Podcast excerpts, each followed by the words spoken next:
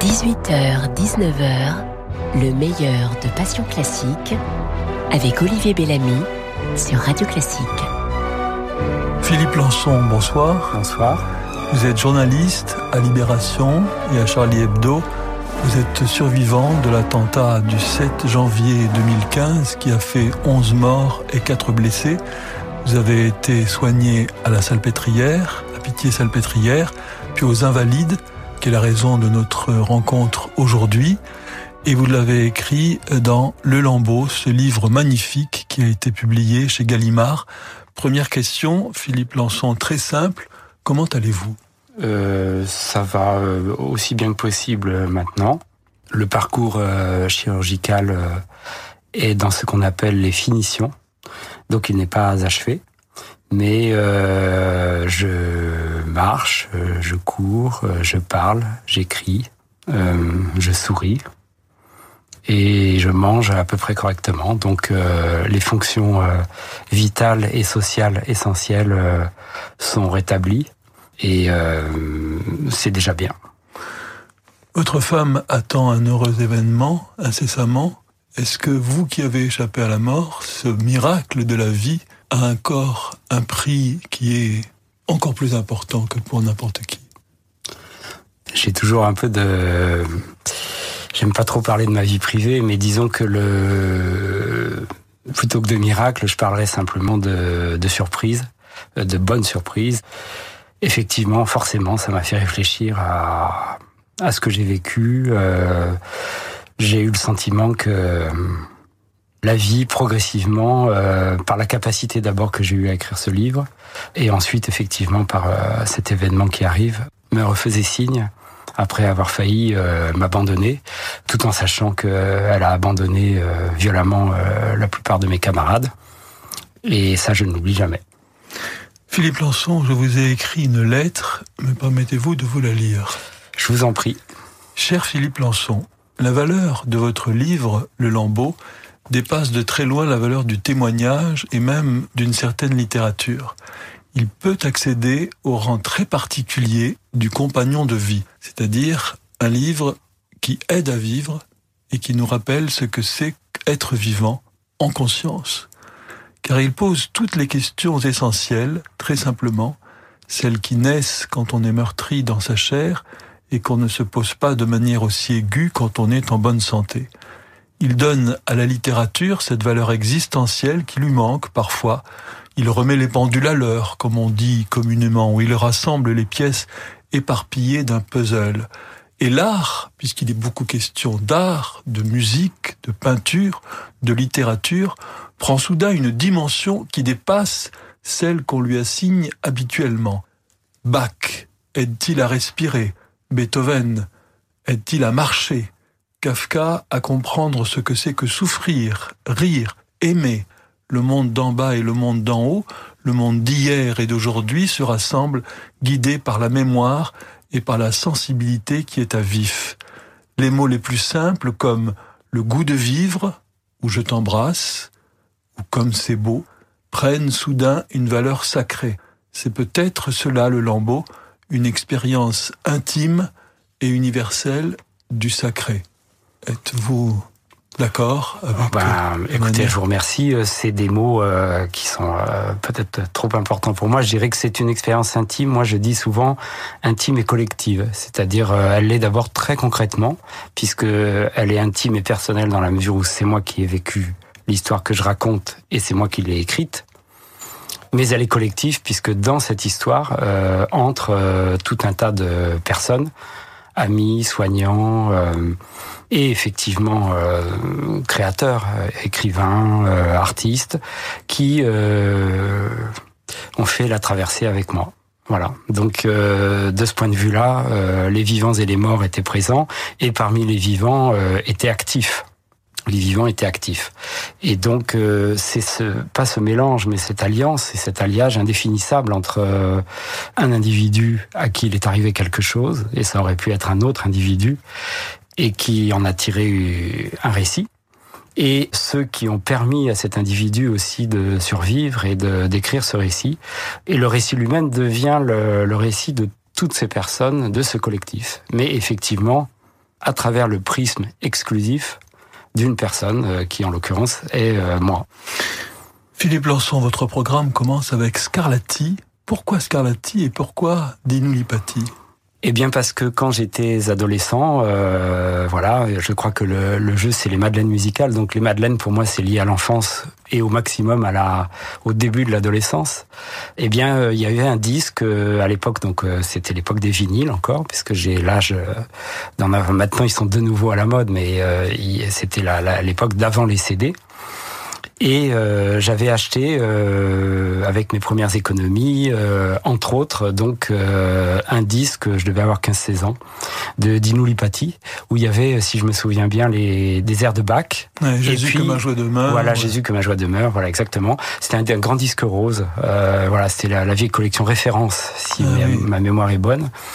Et euh, donc dedans, il y avait aussi euh, ces sonates de Scarlatti. Je crois que c'est par euh, Lipati. Plus tard, j'ai écouté le clavecin de Scott Ross. Mais c'est par Dino Lipati que j'ai découvert euh, la musique de Scarlatti.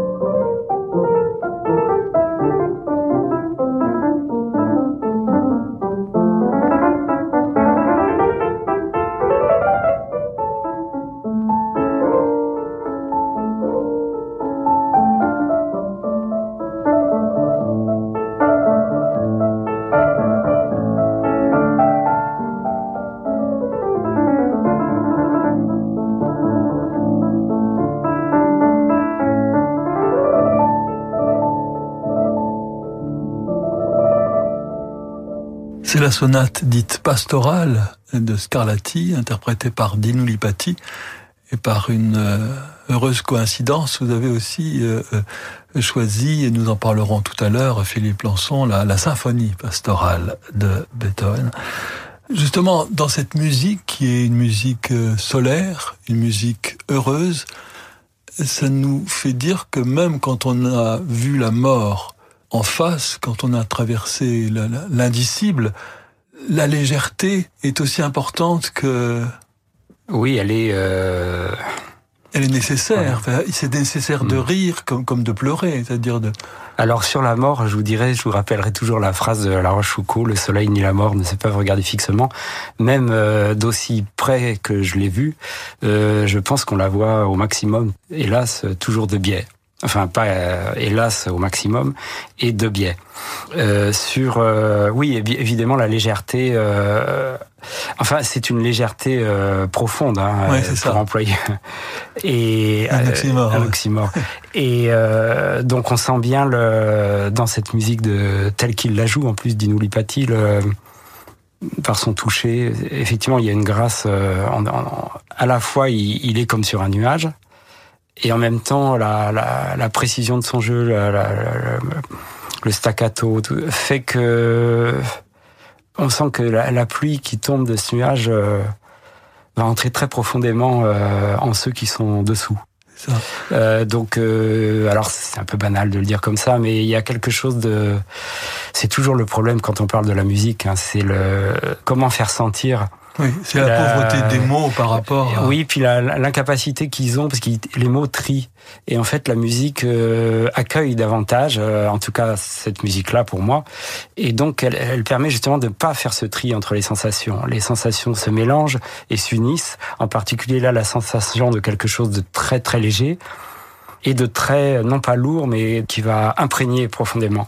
Alors chez Scarlatti. Euh, je suis pas un spécialiste de Scarlatti, mais quand même j'ai écouté euh, après, au fur et à mesure de, que je vieillissais, bien des versions euh, sur toutes sortes d'instruments. Et euh, vraiment, le, le, jeu va tirer plutôt vers l'un ou vers l'autre vers plus de rapidité, plus de fugacité, ou au contraire plus de poids. Et euh, c'est toujours intéressant puisque de, de voir euh, comment ces interprétations vont entrer en nous, suivant aussi notre humeur, probablement l'âge qu'on a, les périodes qu'on traverse. Voyez, c'est-à-dire que cette musique, euh, effectivement, en soi tellement joyeuse, va s'imprimer euh, oui, suivant les périodes, et ça a été le cas pour moi de façon euh, très très différente. Mais alors, effectivement, maintenant, je la réécoute, là, euh, en ce moment, plutôt, euh, comment s'appelle-t-il? Horowitz. Ah oui. Oh, et ouais. euh, alors, c'est aussi... Euh, c'est un petit peu comme le diable et le bon Dieu. Le oui, c'est étant le diable. oui, c'est très très différent. Alors en ce moment, c'est plutôt ça. Je, je, il y a bien longtemps, je me suis éloigné de Scott Ross, ouais. euh, mais qui est toujours dans ma discothèque. Ouais. Et euh, donc voilà, en ce moment, c'est plutôt euh, Horowitz. Euh, bon, une immense virtuosité qui vient presque métalliser l'écoute. Alors, la musique fait partie de votre livre, Philippe Lançon, Le Lambeau, puisque par exemple, je ne cite qu'un seul exemple euh, marquant. La veille du jour où vous devez subir une greffe de la mâchoire, on vient vous couper les cheveux gracieusement, dites-vous, ce qui est quand même assez charmant, et vous écoutez euh, le clavier bien tempéré tout en vous faisant couper les cheveux. Ça donne une bonne idée, je pense, du livre. C'est-à-dire que comme dans une, pardon, mais comme dans une pièce de Shakespeare, puisque ça commence par la nuit des, des, des rois, rois oui. le sublime et le quotidien, enfin la, la chambre à coucher et la cour et le jardin sont en communication sans arrêt. Bah, alors d'abord, peut-être savez-vous que le début de la Nuit des Rois, euh, il y a un personnage donc qui est le duc Orsino qui est mélancolique puisque la femme qu'il aime ne veut même pas le recevoir. Et la première réplique de, de la pièce, c'est justement euh, un appel à la musique, puisque le duc Orsino demande de rejouer euh, de la musique euh, en espérant que ça va soulager sa peine, puisqu'on dit que la musique euh, soulage la peine. Et pour en revenir à votre question, euh, en fait, l'hôpital, et en tout cas tel que moi je l'ai vécu sur le long terme comme ça, c'est un lieu de rituel. Il y a des rituels à l'hôpital euh, qui sont des rituels imposés euh, par les soins. Et donc, assez vite, euh, instinctivement, sans vraiment le penser, j'ai installé mes propres petits rituels dans le rituel hospitalier en, faisant évidemment en sorte que toujours instinctivement que ces rituels euh, se compénètrent, s'arrangent les uns avec les autres. Et en particulier, quand le coiffeur est venu, c'était un rituel important parce que c'était avant une opération vraiment très très lourde, qui a été la plus grosse opération, qui est la greffe euh, du péroné sur la mâchoire.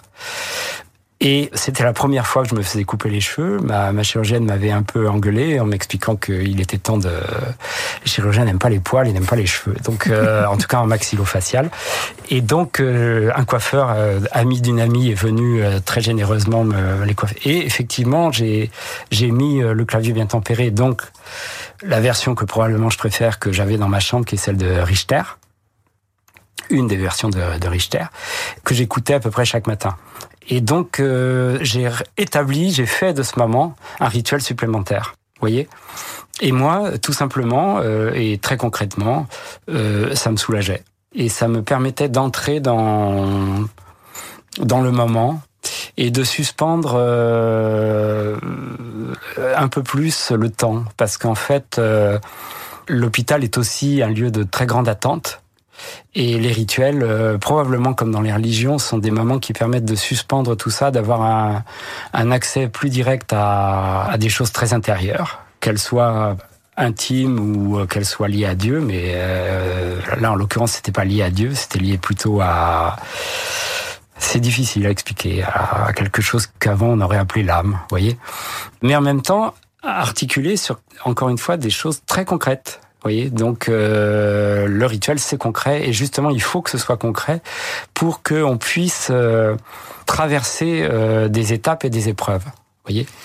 La musique, Philippe Lançon, parce qu'elle nécessite un effort, mais qui n'est pas le même effort que celui de lire. On entend, on peut se faire pénétrer par la musique et on peut aussi écouter très précisément, mais on est libre d'écouter comme on veut. Alors que lire, il faut lire. Bon. Est-ce que, justement, quand on est dans cet état paradoxal, dans une chambre d'hôpital, c'est-à-dire faible, mais en reconstruction, est-ce que la musique est le meilleur des camarades possibles ben, Enfin, pour moi, elle l'a été je peux parler que pour moi. Pour moi, incontestablement, euh, c'était le compagnon. Euh, le tuteur, on pourrait... euh, Oui, une sorte de tuteur. En tout cas, une, elle, elle jetait une lumière sur la chambre et, et sur les, les, moments que je traversais. Je, je l'écoutais quand même beaucoup à des moments, comme je vous ai dit, en particulier, c'est-à-dire euh, au moment des soins, auxquels s'est assimilée la, la séance de coiffure tous les moments en fait où euh, le corps était travaillé d'une façon ou d'une autre voyez Et jusqu'au moment où j'ai donc euh, fait descendre euh, bac au bloc puisque c'est ce que j'ai fait. Et si bien que j'ai communiqué ce désir à un chirurgien qui est devenu depuis un ami et qui n'est plus du tout un mon chirurgien et euh, qui lui-même un jour est arrivé au bloc avec un, une version de, de, je crois que c'était de l'art de la fugue hein, de, de Bach pour me la faire entendre puisque là ce jour-là c'était un des très rares blocs où j'étais en anesthésie locale. Et là aussi, c'était très intéressant parce qu'une anesthésie locale au bloc avec un travail sur la, jambe et le visage, c'est quand même une expérience très particulière.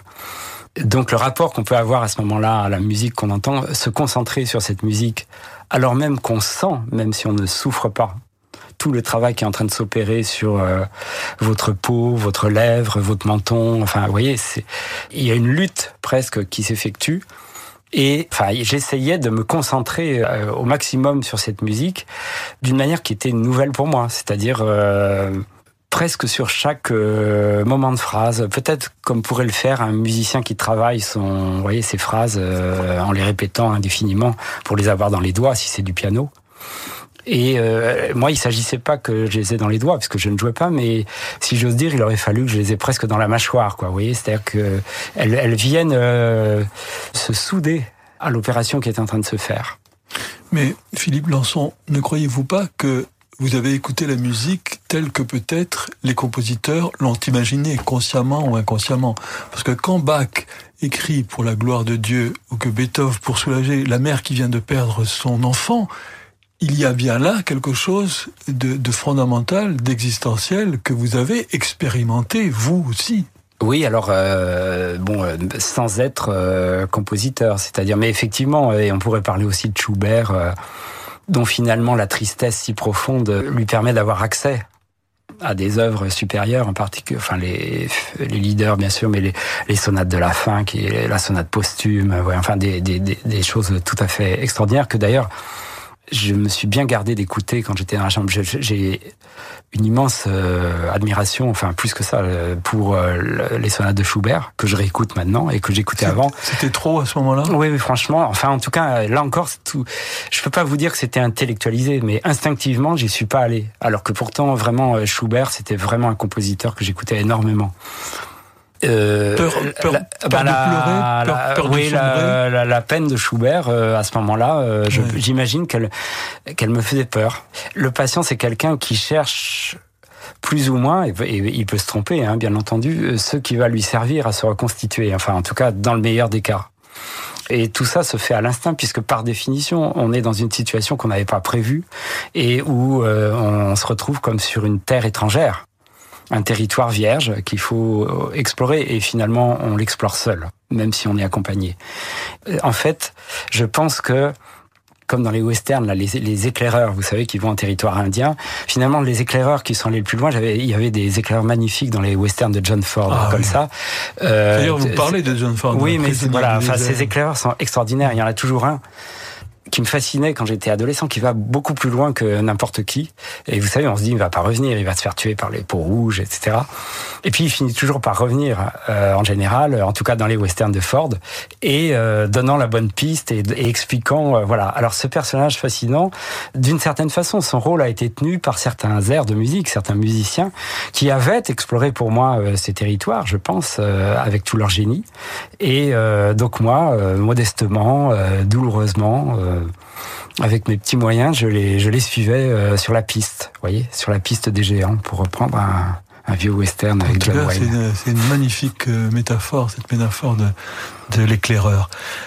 Philippe Lançon, c'est le moment des petites madeleines musicales. Voici la première.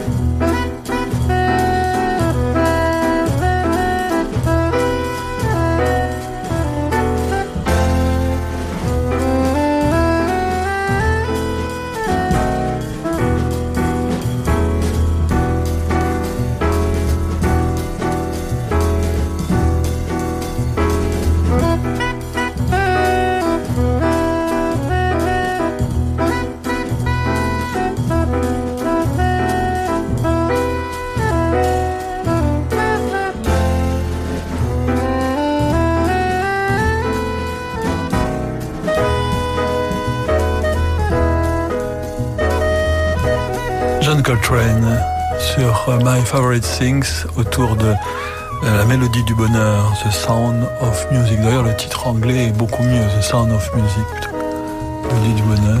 Oui, bien écoutez, alors euh, Madeleine, même époque que euh, Dino Scarlatti, donc je dirais quelque part entre 14 et 16 ans.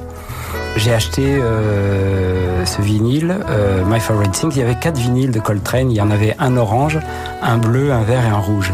Le rouge c'était au lait. Le vert, c'était Giant Steps. Euh, le bleu, c'était John Coltrane Play the Blues. Et l'orange, c'était My Favorite Things. C'était une très très belle pochette. Et My Favorite Things est devenu euh, un air, c'est un air lancinant. Et il va de plus en plus vers quelque chose de lancinant. On dirait que petit à petit, le saxophone soprano de Coltrane devient euh, une sorte de guêpe plaintive qui va et vient et qui retourne et qui s'en va et qui revient et qui s'en va et qui revient. Et cet air a énormément marqué euh, les lectures que je faisais à ce moment-là. C'est-à-dire qu'il y a des livres que j'ai lus à cette époque-là. Je ne peux pas euh, écouter My Favorite Thing sans penser aux livres que je lisais à ce moment-là ou réciproquement. Et donc, euh, c'est vraiment une Madeleine. Hein, c'est, et ça allait rester. Mais je, je réécoute encore My Favorite Thing. Philippe Lançon, on sait très bien, on sent très bien euh, ce que vous avez perdu le 7 janvier 2015. Mais depuis, est-ce que vous pourriez dire qu'est-ce que la vie vous a apporté? Ce qui serait presque une, pardon si c'est exprimé de manière très maladroite, mais comme une grâce dans le malheur. Ça, je peux pas. C'est difficile à moi. Je pense euh, pas assez, mais je pense que cette expérience m'a simplifié aussi bien sur le plan de, de la perception que je peux avoir de la vie, de moi-même et euh, du travail aussi, puisque je suis journaliste, c'est-à-dire que ça a commencé euh, d'ailleurs quand j'étais à l'hôpital, puisque j'ai commencé à réécrire des articles à l'hôpital et quelque chose euh, assez vite est devenu plus net, euh, je crois, dans ma manière de percevoir les choses et d'écrire euh, dessus. Vous voyez, plus plus clair, plus simple. Donc ça, c'est vraiment très important parce que mon travail est vraiment lié à ma vie. Je pense pas qu'on devient journaliste par hasard et surtout qu'on ne persévère pas dans ce métier par hasard. Je sais pas si c'est un mode de vie mais c'est une façon d'être au monde, d'être journaliste. En tout cas, dans la manière dont moi j'ai, je suis rentré dans ce métier il y a maintenant plus de 30 ans, et à travers les gens qui m'ont formé. Donc, euh, vous voyez, c'est et ce regard, je l'ai assez dit, euh, je crois même l'avoir écrit dans le livre, m'a évidemment aidé dans cette expérience. Et depuis le jour même de l'attentat, depuis le moment de l'attentat jusqu'à après, puisqu'il m'a permis de immédiatement de reprendre une distance qui me permettait de d'observer ce que je vivais sans m'y noyer. Et le temps, votre perception du temps a-t-elle changé? Est-ce que chaque minute est précieuse maintenant? Non, je, enfin, le temps avait, la perception du temps avait vraiment changé euh, quand j'étais à l'hôpital, euh, donc dans la période euh, et un peu plus que recouvre le lambeau, c'est-à-dire 2015. Après, progressivement, on re-rentre dans la vie. Je suis re-rentré dans la vie, la vie quotidienne, et effectivement, progressivement la, la, perception du temps que j'avais acquise euh, s'est de nouveau dissoute dans la perception qu'on a euh, à travers les petits problèmes quotidiens qu'on a. Et je crois que malheureusement, j'ai perdu quelque chose que j'avais acquis à ce moment-là. Oui, il y a eu une, une sorte de dissolution il peut m'arriver désormais de, de nouveau, euh, il m'arrive euh, fréquemment de, de m'agacer pour des choses euh, futiles. futiles, ce qui était plus du tout, quasiment plus le cas en, vous voyez, en 2016, par là, enfin, dans, dans 2015 et 2016, ces années-là j'étais vraiment un petit peu en, en suspension, voyez. Euh, mais le caractère, euh, c'est une plante je ne sais pas si c'est une mauvaise herbe, mais c'est une plante vivace. Et il repousse euh, dans les interstices et il reprend euh, aussi possession du temps tel que lui a appris à le vivre, dans mon cas, pendant 50 ans. Vous voyez? Donc, euh, on apprend des choses. Il y a des choses que je n'oublie pas, et en même temps, je m'aperçois que le, oui, le caractère repousse en quelque sorte. Et la peur?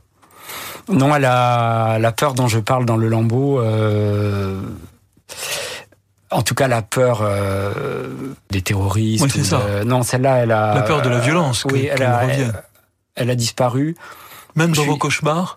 Ça arrive. Non, il m'arrive d'avoir des cauchemars relativement sanglants. Ça, c'est assez rare, mais ça arrive. Elle est présente. Euh, j'ai un peu de mal avec le bruit. Je sursaute beaucoup plus qu'avant quand il y a des bruits euh, très violents. Vous voyez, qui me voilà. Ça, c'est certain. Et puis. Euh, Parfois, j'ai véritablement des, des peurs, euh, des angoisses terribles euh, à partir de petits détails, vous voyez. Euh, et par exemple, c'est sans doute pas anodin, mais ça, une fuite. Une, fuite dans un appartement. Oui, ça c'est quelque chose. Peut-être. Alors, je ne vais plus chez ma psychologue, mais il y aurait une analyse à faire probablement sur le fait que j'ai fui moi-même, puisque et, j'ai fui littéralement, puisque à un moment donné, on n'arrivait pas à reboucher les trous sous la lèvre mais en tout cas, les fuites, voilà, quelque chose qui me, euh, je dirais pas qui me panique, ça serait trop dire, mais en tout cas qui m'obsède. C'est-à-dire que quand il y a une fuite, euh, et ça arrive toujours dans un appartement un jour ou l'autre, j'ai du mal à faire autre chose euh, tant que c'est pas réglé. Mais vraiment, euh, alors qu'il suffit, on peut mettre un bol en dessous, couper l'eau, enfin, on peut faire. Vous voyez, c'est des toutes petites choses, c'est ridicule. Et là, tout à coup, j'ai l'impression que cette fuite va, va s'élargir et que je ne sais quoi va, enfin, ouais, que tout va se détruire, quoi. Philippe Lançon, voici votre deuxième petite Madeleine musicale.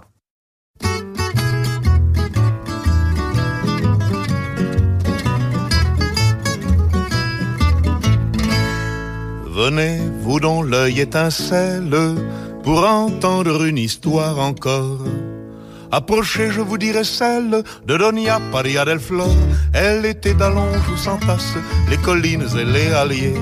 Enfants, voici des bœufs qui passent, cachez vos rouges tabliers.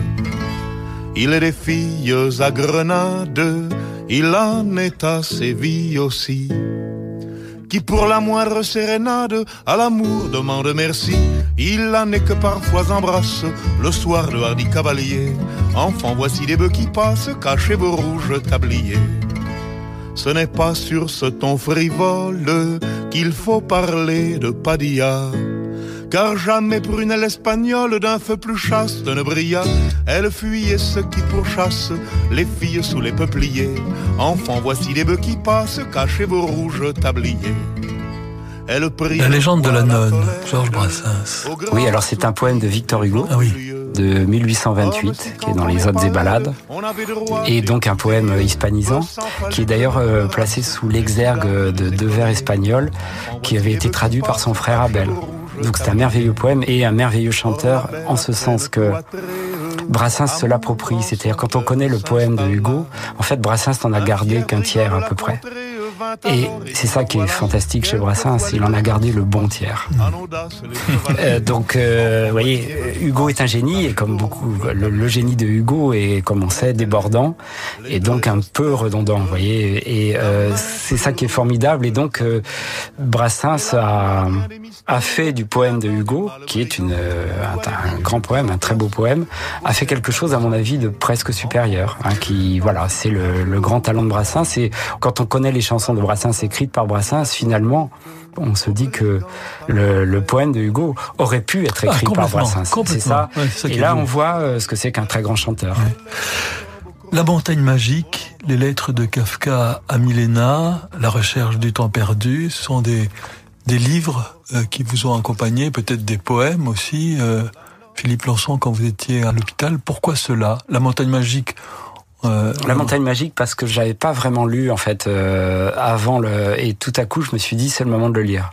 Parce qu'il y avait une chose euh, tout j'ai assez vite compris tout de même même dans les nuits dans lesquelles j'étais au début que ça allait durer. Et donc bah, c'était le moment de, de lire ce roman que je me promettais de lire depuis longtemps. Et qui en plus était lié à une histoire cubaine assez complexe qui faisait que très peu de temps avant, un an et demi avant, j'étais à Cuba, où j'allais souvent. Et un auteur cubain m'avait parlé d'une euh, magnifique préface et d'une édition traduite euh, dans les années 60 ou 70 euh, de La Montagne Magique, très bien traduite et préfacée par un auteur, un grand, grand auteur cubain, Alejo Carpentier. Et étant à La Havane, j'ai passé deux semaines, entre autres, à chercher ce qu'on appelait là-bas le livre bleu parce que c'était une grande édition cartonnée bleue. Et vous savez qu'à Cuba, on ne retrouve plus les, enfin, il y a plus de, il y a très très peu d'éditions. Enfin, euh, il y a peu de, on trouve rien ou très peu de choses. Et donc il faut passer par des bouquinistes, il faut faire passer le mot, euh, voilà. Et finalement, c'est comme ça que de, de bouche en oreille, quelqu'un a fini par euh, trouver ce livre. Je suis allé le chercher, c'est cette personne. Et j'avais lu euh, la, la, préface, puisque je lis l'espagnol, la préface de, de, Carpentier, qui est pas très longue, qui fait sept pages. Et en fait, euh, ce qui l'intéresse dans le livre, c'est la présence du diable dans la montagne magique. C'est de ça dont il parle, avec cette clarté extraordinaire euh, qu'il peut avoir quand il est essayiste. Et donc j'étais, vous voyez, je pense que ça, c'était à peu près un peu plus d'un an avant. Donc j'étais, il y avait quelque chose qui était dans l'air. L'attentat est arrivé, je me suis dit, il faut le lire. Euh, ça, c'était pour la montagne magique. Euh, Proust, Proust m'a toujours accompagné euh, depuis l'époque de Scarlatti, dont nous parlions. Et donc, en fait, c'est une bible, dites-vous. Oui, enfin, oui, oui, c'est vraiment un, c'est un livre qui est un livre de chevet, quoi. Et donc, c'est le premier livre que j'ai demandé. j'ai un ami et mon père, donc, qui sont allés chez moi dans mon fouillis qui a effrayé mon pauvre père. Et donc, ils ont trouvé, je leur avais dit à peu près où étaient les, c'était les Pléiades, hein, de la vieille Pléiade de Proust. Et donc, ils sont revenus avec les trois tomes qui ne m'ont plus quitté euh, ni là, ni, ni à la salpêtrière, ni aux Invalides. Hein. donc, euh, et qui d'ailleurs me, suivent euh, de toute façon toujours. Philippe Lançon, c'est le moment d'une page de publicité et nous nous retrouvons très vite pour la suite de votre émission. J'ai 70 ans et l'avenir devant moi. J'ai 30 ans et j'espère pouvoir bientôt en dire autant. J'ai fait un leg à Gustave Roussy, premier centre européen de lutte contre le cancer.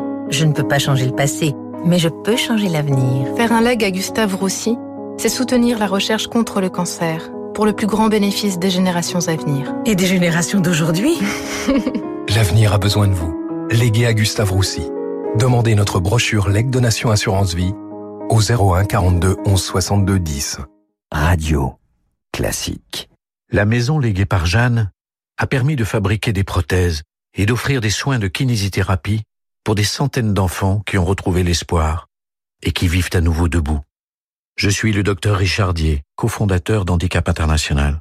En faisant un leg, vous agissez ici pour notre combat commun qui se déroule là-bas. Demandez votre brochure leg, donation et assurance vie au 04 78 69 67 00. Votre leg a une valeur inestimable. Tout l'été, vous êtes bien avec Radio Classique. Et si vous mettiez de la lumière dans la vie d'un enfant, d'une femme ou d'un homme qui vit dans la nuit? En transmettant tout ou partie de vos biens à la Fédération des aveugles de France, par un leg, le don d'une assurance vie ou une donation, vous offrez aux aveugles l'espoir de voir un jour leur vie changer. Pour soutenir les aveugles de France, contactez Anna Pereira au 01 44 42 91 96 ou connectez-vous sur aveugledefrance.org. Fédération des aveugles de France. La citoyenneté, ça vous regarde. Radio classique. 18h, 19h, le meilleur de Passion classique avec Olivier Bellamy sur Radio Classique.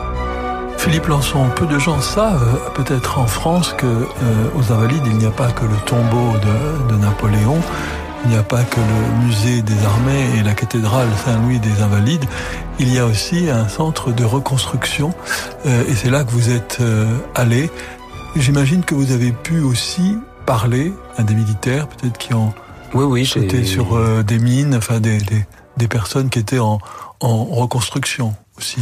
Oui, il y avait des. J'ai parlé alors à la fois avec euh, des militaires, enfin de toutes sortes de choses parce que si vous voulez, il y a des.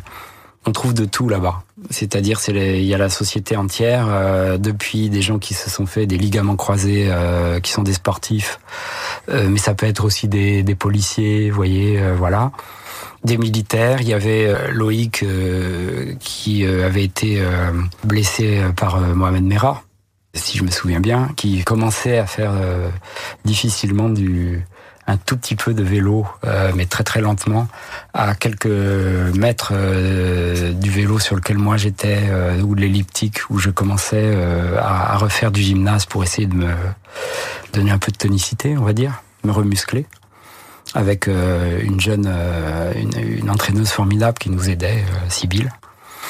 Et il y a une jeune fille qui était dont j'étais vraiment euh, dont l'image me hantait que je connais bien maintenant que j'appelle dans le livre la petite Ophélie et qui était euh, tombée d'un balcon au ski. Elle était avec ses les étudiants de son école de commerce si je me souviens bien et elle euh, ils l'ont enfermée dehors et il faisait froid, donc elle a essayé de passer sur le balcon d'à côté, puis elle est tombée. Et elle a fait un traumatisme crânien, et elle, euh, au début, elle, elle errait dans la nuit, euh, dans les couloirs. Euh, parfois, elle rentrait dans les chambres des gens euh, parce qu'elle savait plus où elle était, parce que quand on a ce genre de problème, on, on a beaucoup d'angoisse, comme les gens qui font des AVC. Il y avait des gens qui faisaient des AVC. J'ai vu des anciens hommes politiques, euh, dont, dont, au moins un que je, dont je ne dirai pas le nom, mais dont j'avais fait le portrait dans une vie antérieure quand il était ministre.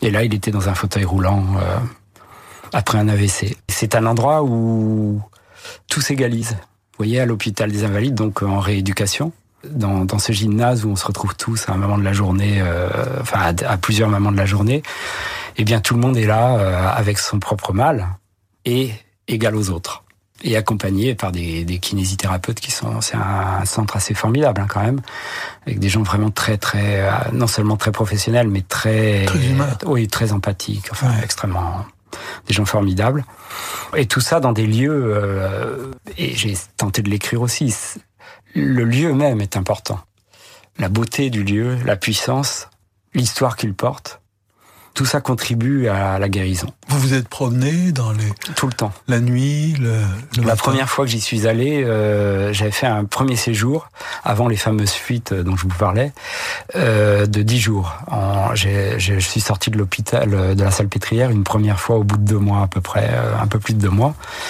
et euh, donc j'y suis resté ouais, une dizaine de jours aux Invalides C'était en mars, donc il faisait froid encore, et le, donc la nuit tombait assez vite encore.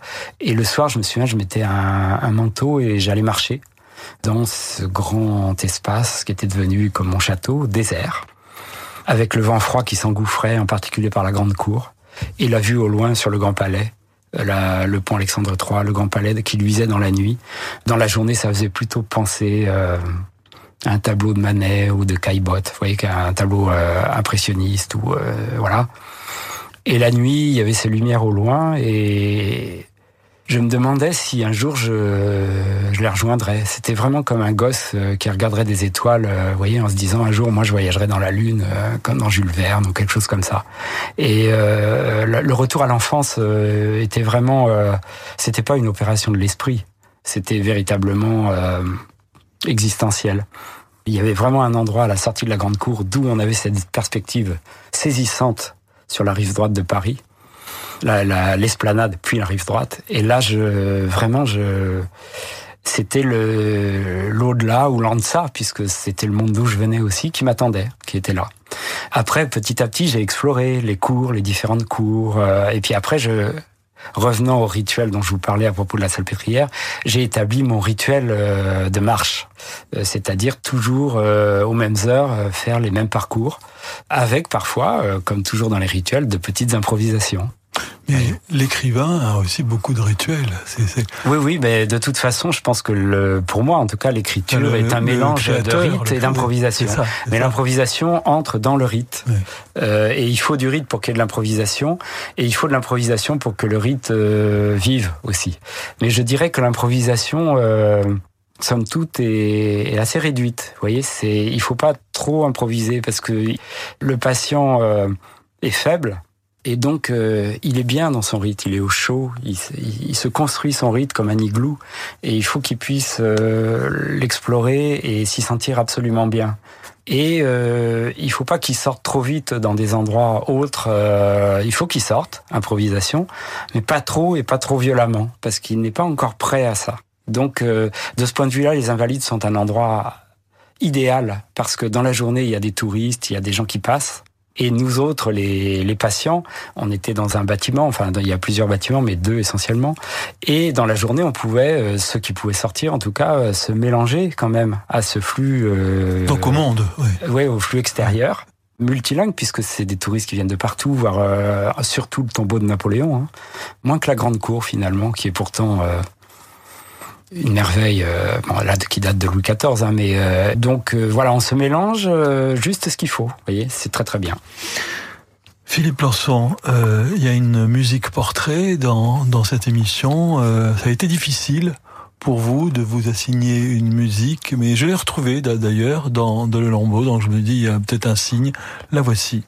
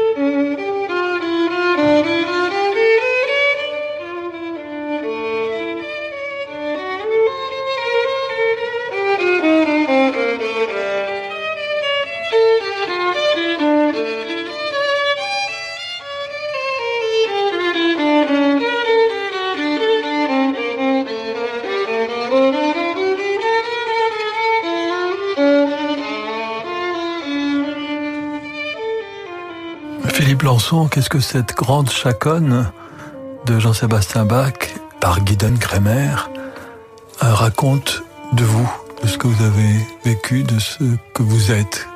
Ben, ceux qui ont lu le, livre s'en souviennent peut-être. Euh, un ami violoniste est venu la jouer euh, dans ma chambre, peu de temps avant la grande opération aussi dont je parlais, donc à peu près au même moment que le barbier.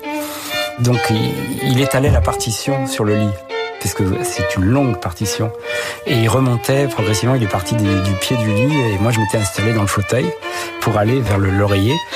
Et la sensation que j'avais, si vous voulez, c'est que c'était des notes euh, qui étaient euh, littéralement arrachées au, corps et euh, presque à la terre pour aller, alors en l'occurrence je pense que c'est vraiment le cas, vers le ciel pour Bach, pour s'élever simplement. J'ai jamais parlé avec cet ami violoniste qui s'appelle Gabriel Richard. Son quatuor, c'est le quatuor Timos. Et s'il il avait médité son avant de venir, il est arrivé avec ses partitions. Euh, mais ce que je sais, c'est que je, je le voyais euh, souffrir aussi, lui, à ce moment-là, euh, parce que à la fin, il avait même une crampe. Et puis on sentait, vous voyez, il y a l'instrument qui grince, il y a, on sent le souffle dans cette petite chambre d'hôpital. Véritablement, la musique était travaillée au corps. Et elle travaillait au corps, le violoniste. Et moi aussi, elle me travaillait au corps parce que j'étais vraiment un, maître. Euh, vous voyez, c'était donc vraiment très très particulier. Et je pense qu'effectivement, ça correspondait euh, à ce que Bach euh, avait composé. C'est ça, c'est-à-dire c'est quelque chose qui est arraché à la terre pour et au corps pour aller vers vers l'au-delà, quoi. Philippe Lançon, vous êtes-vous rapproché de Dieu, du Dieu de Jean-Sébastien Bach, ou de d'une force supérieure, comme disait Voltaire, ou du Dieu des du Dieu, tout simplement Non, non, moi je ne me suis pas rapproché de Dieu. Euh, je ne suis pas croyant en fait. Donc je, mais j'ai mieux senti euh, à travers justement Bach, Bach et Kafka, je dirais, l'humilité. Voilà, c'est quand même deux grands génies et de manière très différente chez l'un et chez l'autre. L'un euh, de, de, Dresde, enfin allemand, euh, l'autre juif de Prague. Donc des époques différentes, des religions différentes, des perceptions de la vie totalement différentes. Dans les deux cas, euh, l'un et l'autre sentent qu'il y a quelque chose qui est au-dessus d'eux et qui est plus ou moins écrasant et qui tire plutôt l'un vers une sorte de, de fugue perpétuelle. En ce moment, je réécoute les cantates de Bach. Euh, j'essaie euh, plutôt une tous les matins. C'est un lecteur qui me les a envoyées, donc euh, une intégrale.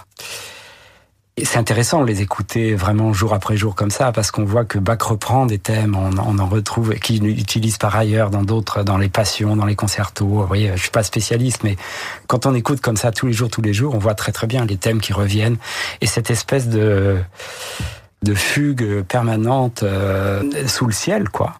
Et chez Kafka, cette approche indéfinie et tragique du château que l'arpenteur n'arrive jamais à atteindre, mais qui, chemin faisant, euh, donne euh, bah, toutes les merveilleuses œuvres de Kafka à travers cet esprit ironique et talmudique de commentaire, du commentaire, du commentaire. Et donc il y a oui, dans les deux cas, c'est les deux, en tout cas, qui, moi, dans ces chambres, m'ont donné du calme, parce qu'ils m'ont donné, à ce moment-là, en tout cas, je crains malheureusement de l'avoir perdu, une forme d'humilité.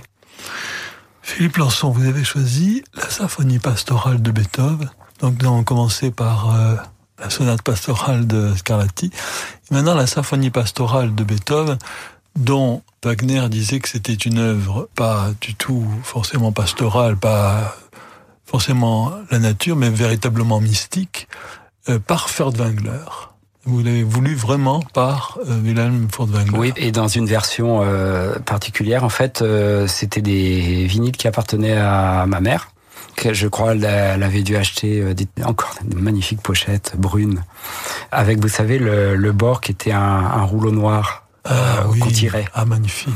Donc elle a dû acheter ça quand elle avait 20 ans ou 19 ans, puisque je crois que ça a été enregistré très peu de temps avant la mort de Furtwängler. Ouais, dans 1952, donc c'est ça, deux, deux, ans mort. Et euh, c'est ce qui m'a fait découvrir, euh, pas la pastorale, je la connaissais, mais Furtwängler en fait, euh, tous ces enregistrements des symphonies de Beethoven.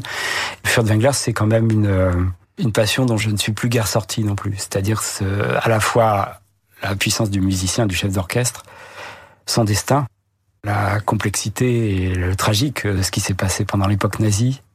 C'est pas clair avec Furtwängler ce qui s'est passé. Il y a, il y a quelque chose, une tension énorme. Et euh, c'est l'un des rares de ceux qui soient restés en Allemagne à ce moment-là, pour qui l'admiration a malgré tout survécu. Donc euh, il fallait quand même que sa puissance euh, et son intégrité euh, artistique soient fortes pour euh, aller au-delà de ça. euh. Mais à ce moment-là, évidemment, quand j'avais euh, l'âge où j'ai découvert ça, je pensais pas vraiment à ça. J'étais simplement euh, euh, vraiment bouleversé par le poids. Si je me souviens bien, par rapport de la lenteur aussi, une sorte d'installation dans la lenteur.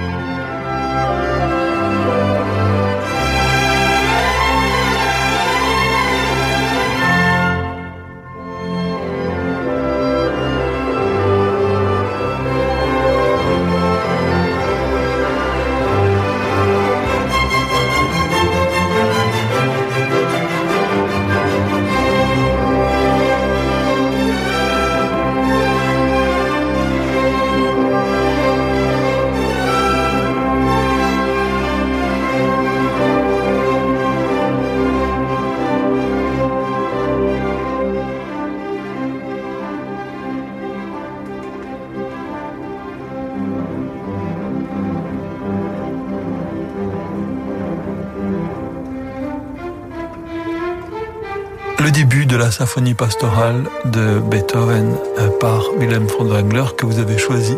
Philippe Lançon, il y a une tradition euh, toute nouvelle dans cette émission. Je demande aux invités quel est pour vous euh, le sens de la vie. Avec vous, évidemment, ça prend une dimension autre. Est-ce que je peux me permettre de vous la poser?